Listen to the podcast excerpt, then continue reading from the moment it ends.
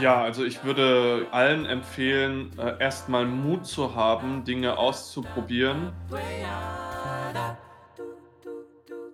Herzlich willkommen zu unserem Chorleben Podcast.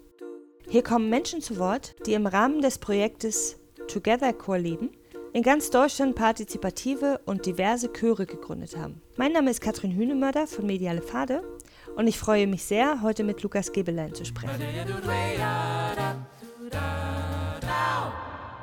Hallo Lukas. Hi, grüß dich. Lukas, du bist Chorleiter und aktuell Chorleiter auch an der Sula Sing Akademie in Thüringen. Aber die Musik begleitet dich eigentlich schon dein ganzes Leben. Du hast schon in der Schule eine musikalische Ausbildung genossen, warst in der Musikspezialklasse und bist ausgebildet in Orgel, Klavier und Gesang und hast auch nach der Schule dann mit der Musik weitergemacht, mit einem Studium in der Musikpädagogik in Weimar und studierst aktuell Dirigieren toll. Also Musik scheint dein Leben zu sein. Und ich freue mich wirklich sehr, dass wir heute sprechen können, weil du ein ganz besonderes Projekt leitest und zwar im Rahmen des Together Core Leben Projekts der Deutschen Chorjugend. Und darüber möchte ich gerne mit dir sprechen. Du hast nämlich angefangen, einen Mehrgenerationenchor aufzubauen und darüber möchte ich mehr erfahren. Aber bevor wir spezifisch zu deinem Projekt kommen und zu dem, was wir da von dir lernen können, möchte ich gerne von dir wissen, wie findet ein Chor seine Identität? Ja, danke erstmal für die Einladung. Ich freue mich auch, heute hier zu sein. Das ist für mich auch ein großes Anliegen, darüber zu sprechen, wie ein Chor seine Identität findet. Es hat erstmal viel damit zu tun, mit welcher Begeisterung kommt man in diese Chorgruppe. Was sind die eigenen Motivationen, um in den Chor zu kommen? Und dann gründet sich eine Identität meiner Meinung nach erst nach einer Zeit der Zusammenarbeit. Also es braucht eine Weile, bis jeder Chor weiß, wo es hingeht. Natürlich kann man das vorgeben, aber viel klüger finde ich ist es, wenn man auch einen Chor sich selbst entwickeln lässt, dass man dadurch vielleicht Freundschaften findet und Singpartnerinnen und Partner. Und aus dem Zusammenhang entwickelt sich vielleicht erst später die Gruppe, und weiß, welche Ziele sie genau verfolgt. Das kann natürlich auch mit Ausschreibung verbunden sein, dann ist die Identität vorgegeben, aber oftmals im Laienchorbereich ist es doch so, dass sich alles entwickelt und dass man die Identität immer wieder auch verändert und mhm. daran wächst. Hast du das selber erlebt? Also kannst du vielleicht ein bisschen von deinen eigenen Chorerfahrungen berichten? Ja, total. Also ich habe beides erlebt. Ich habe Chöre erlebt, die hatten ihre Identität und dort zu singen hat bedeutet, diese Identität auch anzunehmen, sie in dem Stil des Chors zu singen und diese Passion in der Art und Weise zu leben.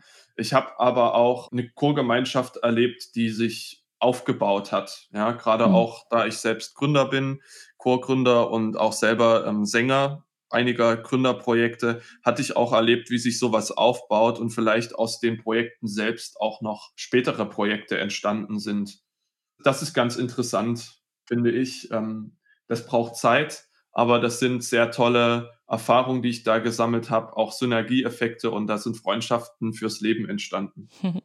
Ist das auch deine Motivation, warum du jetzt nochmal auch in dem Bereich dich nochmal studierst und spezifisch auch dirigieren studierst sozusagen? Ja, absolut. Also es ist nicht nur dieses äh, technische, dieses, ich versuche Fachkompetenz aufzubauen im Studium, versuche natürlich mein Handwerk zu erlernen, möchte da möglichst gut sein, sondern es ist auch dieses Experimentierfreudige mit den Gruppenchor. Hm. Ja, weil wir da ja doch äh, in Deutschland auf eine Tradition zurückschauen, die sehr schön ist, die sehr vielseitig ist und die kann man erstmal natürlich heute noch sichern. Und dann geht es auch darum, dass man vielleicht auch diese ähm, Tradition hinterfragt und ähm, schaut, ähm, was sich vielleicht auch heute ergibt mit, mit, der, mit dem Zeitgeist, in dem wir heute erleben und, und was sich da Positives gewinnen lässt. Ah, das ist aber eine interessante Sache. Was, was stellst du denn da fest an Entwicklung? Also wenn du jetzt Chöre, über welche Zeiträume sprechen wir da ähm, in so einer Entwicklung? Ja, also wenn wir über so eine Entwicklung sprechen, dann kann man zurückgehen ja auf die Gründung der ähm, Berliner Singakademie Ende des 18. Jahrhunderts. Also das ist für mich ähm, der Beginn der großen Chortradition, wo man versucht hat, wieder alte Werke aufzuführen, was immer sehr traditionell orientiert war. Und dann haben sich eben diverse Chorgruppen, Männerchöre, Frauenchöre, das hat sich alles im 19. Jahrhundert gegründet.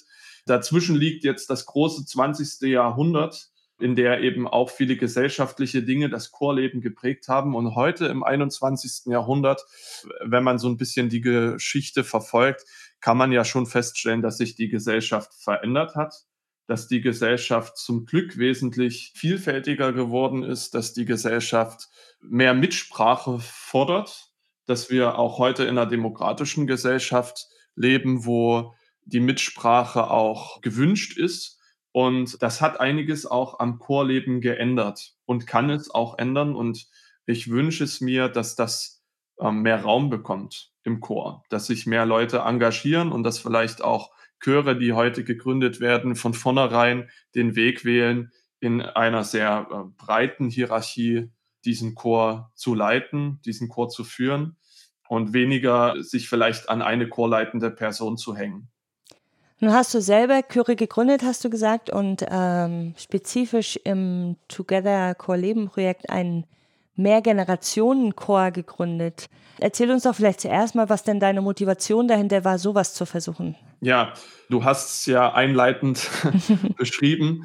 Musik durchzieht mein ganzes Leben. Ich bin in einer musikalischen Familie groß geworden, habe früh gesungen im Chor, habe auch ganz verschiedene Chorformationen erlebt, Kirchenchöre, Kinderchöre und mache heute auch noch Musik, nun professionell. Und für mich war es in der Zeit, auf die ich sehr froh zurückblicke, war es immer sehr schön zu sehen, wie Menschen aus dem Alltag zusammenkommen und alles vergessen können, dass dieses Flow-Erleben entsteht.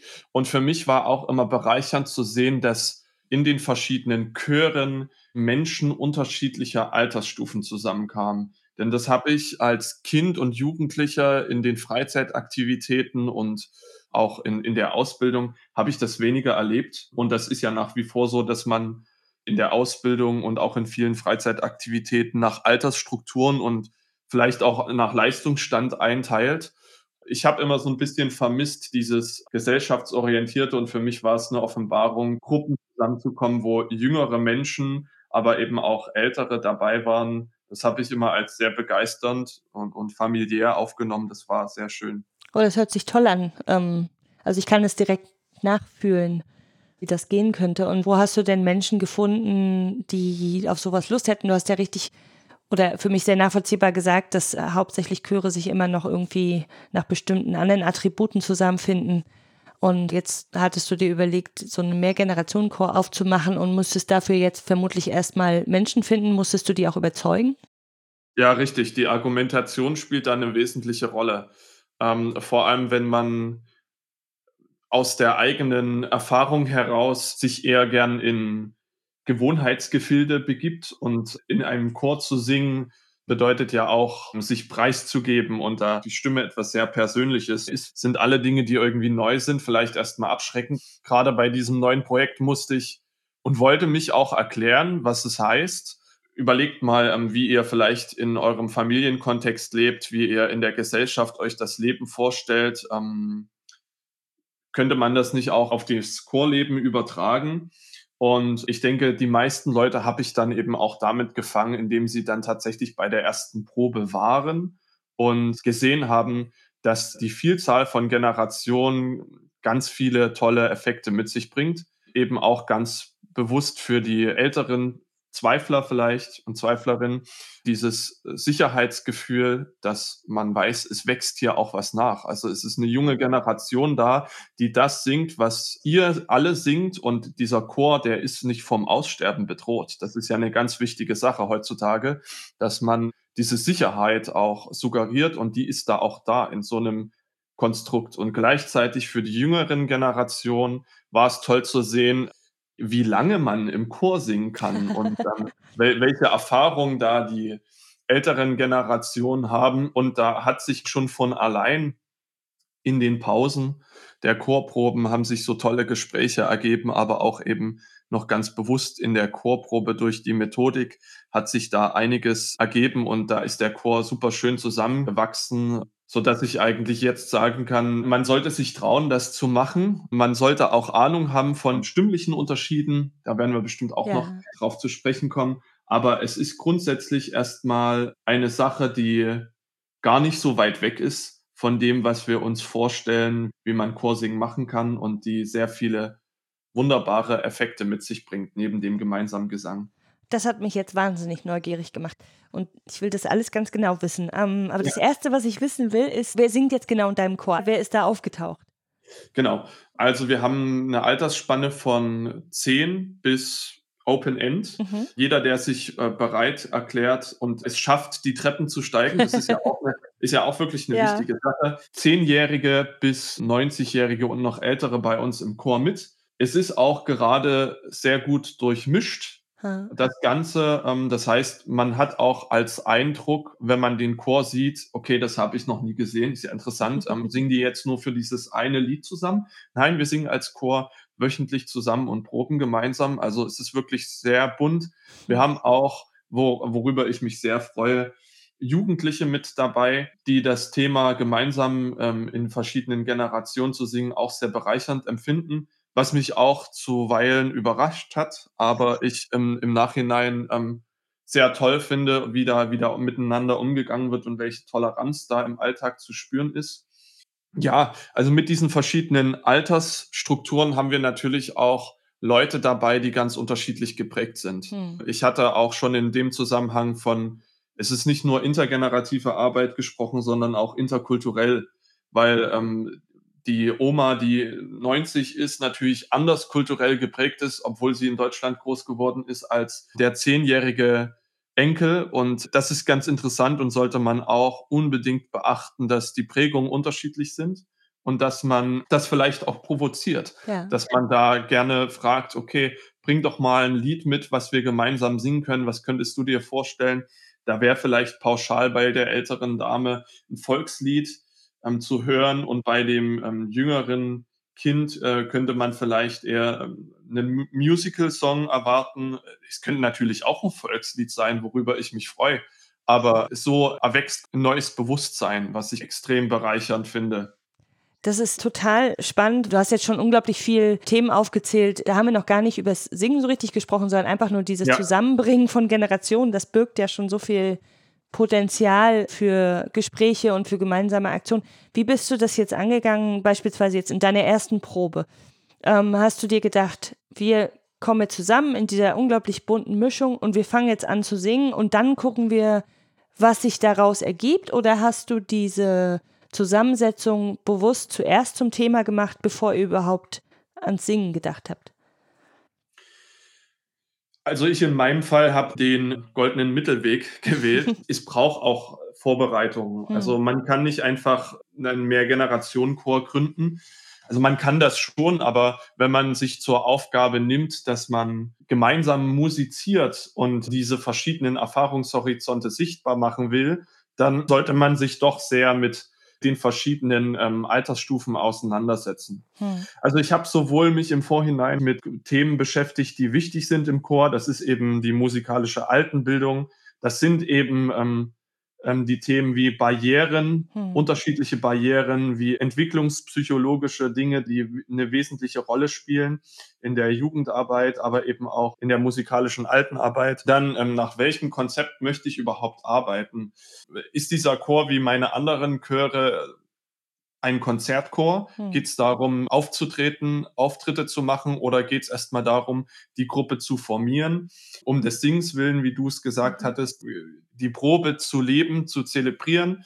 Dafür hatte ich mich letztendlich entschieden, weil doch diese Heterogenität der Altersstufen erstmal eine Herausforderung mit sich bringt und weil diese ganzen Effekte, dieses wir sprechen miteinander und tauschen uns aus, natürlich auch eine Probe zu einer ganz anderen Probe machen, mhm. wie man die vielleicht kennt, wenn man einen Konzertchor leitet. Mhm. Also das sind ganz andere Punkte im wesentlichen Fokus. Da geht es auch darum, dass man mal die Gruppe teilt und Jüngere singen lässt, Ältere singen lässt und dass man den Austausch ermöglicht, dass das nicht nur von einer Person bestimmt wird, mhm. dass, dass da auch miteinander gesprochen wird, kommuniziert wird.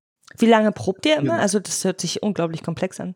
Ja, also wir, wir versuchen es kurz zu halten auf eine Stunde. Hm. Und ich nehme mir quasi vor, in der Probe, wie ich das auch bei anderen Proben mache, ganz klassisch, einen Einsing zu machen, was eben auch schon diese Vielfalt der Gruppe Mhm. aufleuchten lässt, indem ich mal bestimmte Gruppen hervorhebe, eine Person nach vornehme, die das mal vorsingt, die das auch singen möchte. Jede Woche gibt es ein Lied, was vorgestellt wird.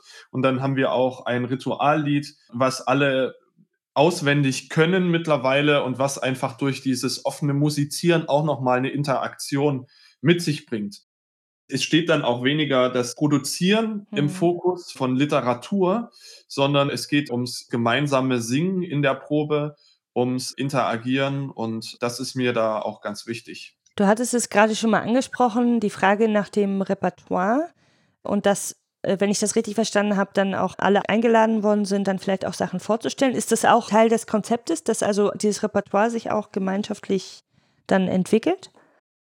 Ich bin großer Freund von Repertoirelisten, Repertoirevorschlägen, dass man erstmal das Repertoire sammelt, was da ist. Vor allem, wenn man einen neuen Chor gründet, gibt es ja vielleicht doch verschiedene Voraussetzungen, verschiedene bekannte Titel. Und wenn sich die doch decken, warum sollte man da nicht ähm, drauf eingehen? Wenn es äh, kindgerecht ist, ja, das Mhm. ist eben auch eine Frage des Repertoires. Also man muss aufpassen, was man da wählt an Literatur. Man muss da natürlich mit Jugendschutz agieren. Hm. Das ist sowieso eine ganz große und wichtige Aufgabe für uns als Chorleitende. Man muss abwägen und das muss nicht in der ersten Probe klappen, Ja, aber man klar. muss reflektiert umgehen mit dieser Gruppe und muss sich auch fragen, schafft das der Chor? Will das der Chor? Können wir das machen? Einfach weil die Horizonte so unterschiedlich sind. Ich kann Genau. mir auch tatsächlich vorstellen, dass das jetzt aber eher so, so einfach ein Gefühl, dass das vielleicht einfacher ist, Kinder und Ältere zusammenzubringen, aber vielleicht nicht so einfach dann die Jugendlichen zu integrieren, die ja dann vielleicht doch nochmal einen anderen Musikgeschmack haben oder bin ich da irgendwie auf dem falschen Dampfer? Genau, ich hatte ja äh, im Eingang auch gesagt, dass ich überrascht davon war, wie offen die Jugendlichen miteinander umgehen und wie tolerant und erwachsen sie dadurch auch wirken. Also ich bin da regelrecht stolz auf meine Jugendlichen und finde das ganz großartig. Das ist nicht selbstverständlich. Natürlich gibt's äh, Trotzphasen, natürlich äh, muss man damit rechnen, dass von Jugendlichen nicht immer cool aufgenommen wird oder gewollt wird, was man da macht. Und da Ja. kann man vielleicht auch mit allen Dingen falsch sein. Hm. Was, glaube ich, den Jugendlichen auch sehr viel bringt in dieser Gruppe, ist einfach, dass sie sich aufgefangen fühlen. Hm. Denn sie haben ja die Älteren dabei, die nicht belehrend agieren, aber wo sie wissen, okay, da könnte ich noch hinkommen. Mhm. Das möchte ich vielleicht genauso machen. Vielleicht möchte ich es auch genauso nicht machen, aber ich habe eben dieses Vorbild. Sie haben aber auch die jüngere Generation vor sich. Und das ist, glaube ich, was, was sie enorm wachsen lässt, dass sie sich selbst verantwortlich fühlen, auch für die jüngeren Generationen einzustehen, auch Vorbilder zu sein. Und deswegen ist es kein Problem, überraschenderweise Jugendliche einzubinden in dem Chor. Wow, Die haben da eine große Freude. das klingt toll. Ich frage mich gerade, wie habt ihr denn so ganz praktische Sachen gelöst? Zum Beispiel sowas wie, ihr seid alle zusammengekommen und dann gab es dann erstmal eine Diskussion darüber, ob man, ob sich jetzt alle duzen oder war das von vornherein klar? Also das sind ja immer so Sachen, ne, das muss man ja vielleicht auch erstmal klären oder Genau. aussprechen oder war das so Genau. ganz, ganz logisch? Ähm, also solche Sachen versuche ich im Vorhinein äh, mir zu überlegen und möglichst in der ersten Probe zu erledigen, Ja. damit sich das etabliert und nicht erst später einschleicht. Und wir hatten uns in der ersten Probe auf die Du-Form geeinigt. Das war für alle in Ordnung. Und ich plädiere dafür, dass man das nicht trennt, damit man auch da tatsächlich die Gleichheit spürt untereinander. Und dass man vielleicht nicht nur aufschaut nach oben Hm. und von oben nach unten herabschaut, sondern dass man sich eben ähm, gegenübersteht als gleichberechtigte Menschen in diesem Chor und als Stimmpartner im Endeffekt. Hm. Da, da zählt in gewisser Weise das Alter, aber es zählt eben in gewisser Weise auch überhaupt nicht. Ja, Ähm, toll. Jetzt, du hast vorhin äh, erzählt, äh, sehr, sehr schön von deiner ersten Probe, den ersten Proben, die sehr zaghaft stattgefunden haben. Und ich glaube, wir haben gut rausgearbeitet, warum äh, das auch erstmal zaghaft war. Und jetzt interessieren mich doch nochmal die Pausengespräche, die sich entwickelt haben. Was hast du da aufgeschnappt? Was waren so die ersten Gespräche, die Menschen geführt haben miteinander?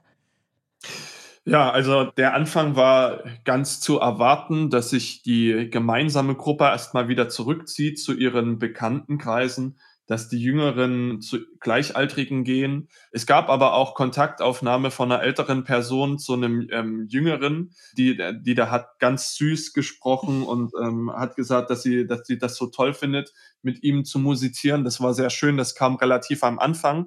Trotzdem haben sich die einzelnen Generationen erstmal für sich zurückgezogen und das mhm. reflektiert. Mhm. Das ist auch ganz normal und das finde ich auch gut. Es gibt, wie gesagt, diesen Raum, wo alle zusammenkommen und dann gibt es auch wieder den Alltag, wo man vielleicht mehr äh, in den ähm, Altersstrukturen, in den gleichaltrigen Strukturen agiert. Aber es hat sich jetzt in den letzten Wochen enorm ausgeglichen. Darüber hinaus bilden sich eben auch Strukturen, die man im Alltag übernimmt, dass man vielleicht den Mut hat, doch mal anzusprechen, kannst du mich mitnehmen zur mhm. Chorprobe? Ich schaffe das nicht mit der Bahn. Ja, gerne. Und die ältere Dame wollte vielleicht auch dieses Gefühl, gebraucht zu sein, hören und hat sich darauf gefreut. Und es ist so vieles möglich, man muss es nur ansprechen und es ist natürlich ein Prozess. Es braucht alles Zeit. Und ich habe das Gefühl, dass der Prozess jetzt über dieses Jahr, über den ich diesen Chor leite, auch richtig in Schwung gekommen ist und dass alle Leute die Vorteile dieses Miteinander-Sings auch ausnutzen. Das klingt wunderschön, tatsächlich. Hast du auch äh, Familien irgendwie? Also äh, Oma mit Enkel oder so? Es sind alle ja, das würde ich mir tatsächlich noch wünschen und das war meine naive ähm, Einstellung am Anfang, dass wir dadurch auch ähm, den Chor möglichst schnell aufbauen, weil mhm. doch viele ganz gern mit ihren Kindern und mit ihrem ähm, mit ihrer Oma und Opa singen.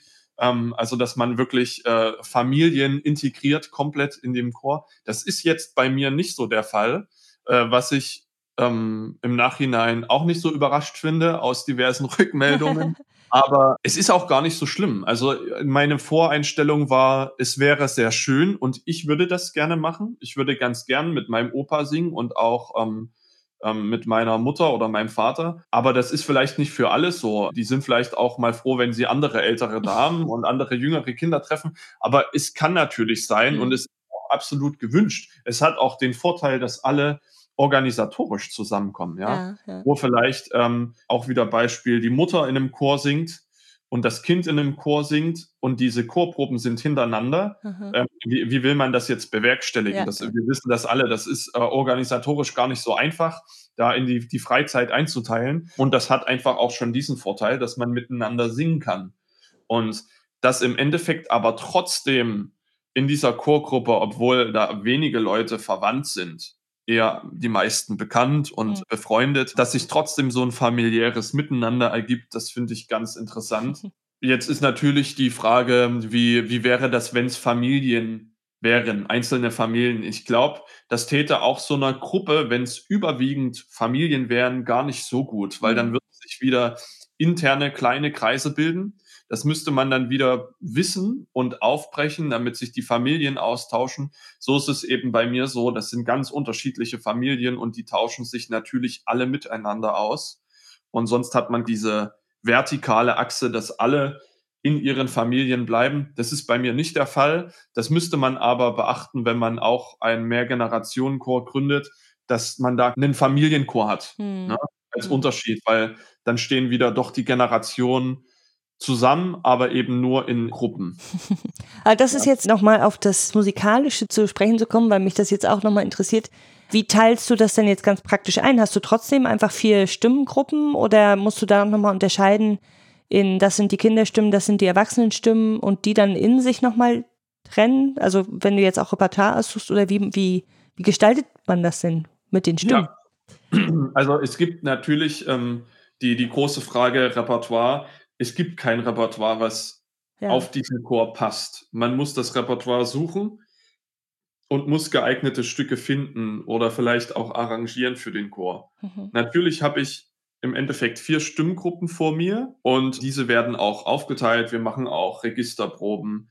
Aber man muss wissen, dass der Sopran natürlich aus unterschiedlichen Stimmen besteht. Also, dass wir Knaben dabei haben, dass wir ähm, auch Mädchen dabei haben, dass wir aber eben auch die Frauenstimmen dabei haben. Es ist sehr wichtig, ähm, da den stimmlichen Unterschied zu wissen. sowohl der Umfang ist ja ein unterschiedlicher als auch ähm, überhaupt das ganze Atemvolumen. Ja, die, die Spannung in der Stimme, aber auch der Klang ist natürlich ein anderer. Hm. Der mischt sich dann auch vorn und es ist ein ganz besonderer Klang, dieser Mehrgeneration-Klang, finde ich auch. Aber man muss wissen, dass der Klang natürlich nicht so homogen ist wie in einem reinen Knabenchor oder in einem gemischten Erwachsenenchor. Das möchte ich ja auch provozieren. Und es klingt eben genauso, wie es klingen soll, wie ein Mehrgenerationenchor. Und ich finde, diese Vielfalt ist ganz interessant. Repertoire ist, ähm, wie schon erwähnt, die große Frage. Da muss man geschickt miteinander umgehen. Manchmal muss man vielleicht auch die Kinder rausnehmen mhm. und sagen, okay, ihr kriegt jetzt an der Stelle die Solostelle, singt aber das bitte nicht mit. Mhm. Ja, genauso muss man vielleicht auch mal aus Konditionsgründen die älteren Herrschaften und Damen herausnehmen und dann vielleicht auch extra in einem Chor für ein Stück zusammennehmen. Also das mache ich sowohl in den Proben, dass ich einzelne Stimmen singen lasse, als auch bei den Konzerten. Natürlich wird der Großteil zusammengesungen, hm. aber einfach aus Fairness gegenüber der, der einzelnen Stimmen hm. und eben auch um niemanden zu schädigen, und um auch gute Chorarbeit zu gewährleisten, muss man trotzdem einzelne Stimmen immer wieder rausnehmen und zusammenbauen. Es ist also wie ein Baukasten, das Ganze, der im größten Teil eigentlich ähm, als, als ein Gebäude, als ein Bauklotz agiert, aber trotzdem muss man da geschickt auswechseln können. Ja, das ist, dass jeder mal auf der Bank sitzt und dann aber später dafür seine solistische Passage singen kann. Das handhabe ich so und muss sagen, dass es damit ganz gut funktioniert.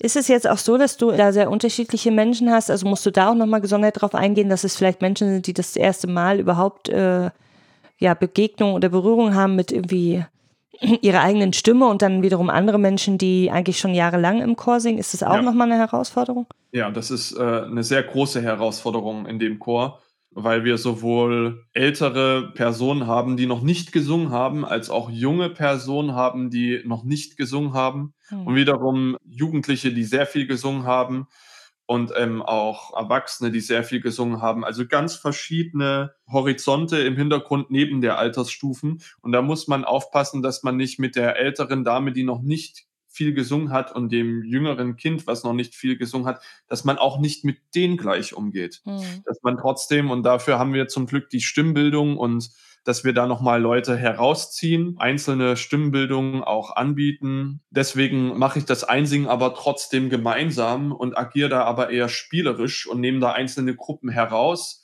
Auch äh, Kanons eignen sich da ganz gut in, in den einzelnen Gruppen, dass eben eine Gruppe nicht der Sopran bildet, sondern eine Gruppe ist eben das Mädchenquartett, was sich im Sopran befindet. Das muss man beachten. Ich finde, das ist auch was, da sollte man investieren, weil das ist eine große Herausforderung, wenn man mit Menschen zusammenkommt im Chor, die unterschiedliche Voraussetzungen haben.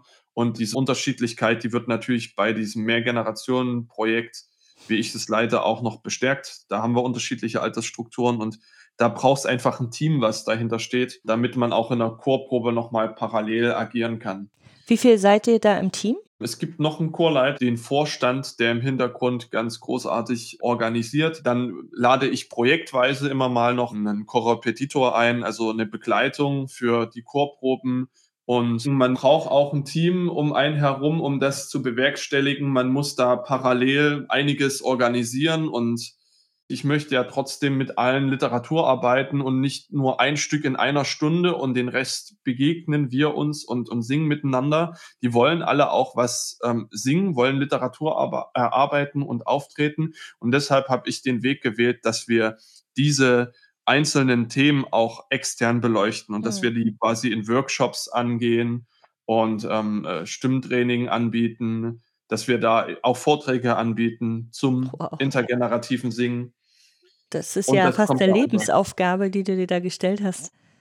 Ja, sehr, sehr ähm, beeindruckend. Es, es, ähm, wenn man weiß, wofür man das macht und sieht strahlende Gesichter, weiß auch, dass man den Leuten das geben kann, was sie wollen, die Sicherheit, aber auch eben den Fortschritt auf der anderen Seite, die Bewegung, dass da was am Erwachsen ist, was neu ist, dann freue ich mich, wenn ja. sich da Das Ja. glaube ich. Wie ist es mit der Fluktuation? Also wie regelmäßig kommen die Leute und das vielleicht auch im Vergleich zu einem äh, Chor, der nicht so durchmischt ist? In jeder Probe fehlt eine Person. Oh, das ist ja überschaubar. Das ist sehr überschaubar. Und das ist eben nicht immer die gleiche. Hm. Das, Das wäre schlimm, da würde ich mir Gedanken machen, ähm, sondern das ist wunderbar. Ja, das hört sich super an. Ähm, du hattest ganz am Anfang, glaube ich, mal gesagt, das Ziel natürlich von diesem Chor ist eben genau das, worüber wir jetzt gesprochen haben, dieses Zusammenkommen mit mehreren Generationen, sich auszutauschen, zusammen was zu erleben. Wollt ihr trotzdem gemeinsam auftreten? Wie ist da das Ziel? Was ist da der Plan? Und von wem wird das, wenn das so ist, gewünscht? Also ist das dann sowas, was man sich gemeinschaftlich dann auch erarbeitet oder wo dann einige mehr sagen, ja, let's do it und andere eher sagen, öh, nicht so? Ja, also das gibt's, ähm, dass, dass Leute sagen, ach, das würde ich nicht machen, das traue ich mich nicht oder ähm, darauf hätte ich weniger Lust drauf. Dann gibt es ganz klar, gibt eine Abstimmung. Da gehe ich erstmal nach Mehrheitsverhältnissen. Wenn die Mehrheitsverhältnisse aber so aussehen, als hätten wir ein Verhältnis wie 60-40, dann hinterfrage ich das noch mehr. Also es Mhm. reicht nicht so eine minimale Mehrheit. Es müsste eigentlich fast alles einstimmig beschlossen werden und ich gehe da schon sehr auf die Gegenstimmen ein. Hm. Also wenn wir 80 Prozent für eine Sache begeistern können, dann bin ich gewillt, das auch durchzuziehen, weil es eh immer noch äh, 5 Prozent gibt, die sich eh erst durch das Projekt anstecken lassen, Ja. die vielleicht etwas skeptischer allgemein damit umgehen. Und dann hat man ja fast 90 Prozent und das ist in Ordnung. Also Mhm. das ist klar, es gibt unterschiedliche Begeisterungen, aber es gab ja auch im Vorhinein unterschiedliche Begeisterung für das Projekt. Von daher, ich bin da grundoptimistisch und stecke da, glaube ich, auch die Leute an. Und wenn nicht, dann ähm, ähm, gehen wir da hinüber weg und sagen eben, pass auf, für dich wird es aber auch noch ein anderes Projekt geben. Würde mich freuen, wenn du da dabei bist. Schau doch, ähm, wir brauchen dich. Hm. Also ich höre jetzt raus, dass ihr schon auch auftreten wollt. Ähm, Genau, Ja. also das wollen wir auf jeden Fall. Man will ja auch auftreten. Jetzt in der Zeit ähm, wurde man daran gehindert. Hier, was uns auch geholfen hat über die Zeit, ist tatsächlich auch, dass man den Blick für die Chorprobe gewinnt. Hm. und nicht nur das äh, Ergebnis Konzert für sich als Ergebnis abspeichert, sondern auch sagt, die Chorprobe ist auch ein ganz tolles Ergebnis und das Miteinander zu singen ist auch ein Ergebnis. Diese Gemeinschaft lebt aus ganz anderen Erfolgen als Chöre, die vielleicht konzertieren und das als ihr Hauptzweck sehen. Ja, das scheint mir jetzt bei deinem Projekt auch sehr zentral zu sein, ehrlich gesagt. Das hört sich, das hört sich sehr charmant an. Ich finde es fantastisch, was du tust. Die Idee dieses Podcasts ist, dass wir mit den GründerInnen vom Together-Projekt also über ihre Projekte sprechen, ihre besonderen Erfahrungen und äh, deine ist eine ganz besondere, wie ich finde. Und natürlich aber auch zu schauen, wie können wir Impulse geben für Chorleitende, die jetzt vielleicht auch gar nicht spezifisch so ein Projekt haben, wie du es hast. Aber vielleicht hast du da ja nochmal einen Hinweis oder vielleicht eine Idee, wie auch Chorleitende, die jetzt keinen Mehrgenerationen-Chor haben, trotzdem vielleicht Elemente davon integrieren können oder Erfahrungen, die du jetzt sammeln konntest, trotzdem irgendwie ausprobieren können. Hast du da vielleicht eine Idee? Ja, also ich würde allen empfehlen, erstmal Mut zu haben, Dinge auszuprobieren, die Dinge zu hinterfragen. Und äh, hinter dem Mut muss aber das Wissen stehen. Und dann dieses Projekt in etwas Langfristiges zu entwickeln, dass es nicht nur bei dem Ziel bleibt, ein Konzert zu singen, sondern dass sich viele trauen, auch Gemeinschaften zu erzeugen, die im Chorwesen nicht so üblich sind, dass man mit Geflüchteten singt. Ach, es gibt da so viele schöne Projekte. Das sollte man einfach ausprobieren. Da sollte man mutig sein und, und das möchte ich da weitergeben. Schön. Das war auch ein schöner, schöner Schlusssatz für unser Gespräch. Ich danke dir sehr, dass du dir heute Zeit genommen hast, mit uns deine Erfahrungen zu teilen. Und ich glaube, dass viele Hörerinnen und Hörer ganz viele Impulse mitnehmen können und viel von dir lernen können. Ich wünsche dir ganz viel Glück für dein Projekt und kann es wirklich kaum erwarten, vielleicht mal einen Auftritt zu sehen oder eine Aufnahme zu hören. Und das klingt toll. Vielen Dank für dein Engagement und danke für das Gespräch. Sehr gern. Danke auch.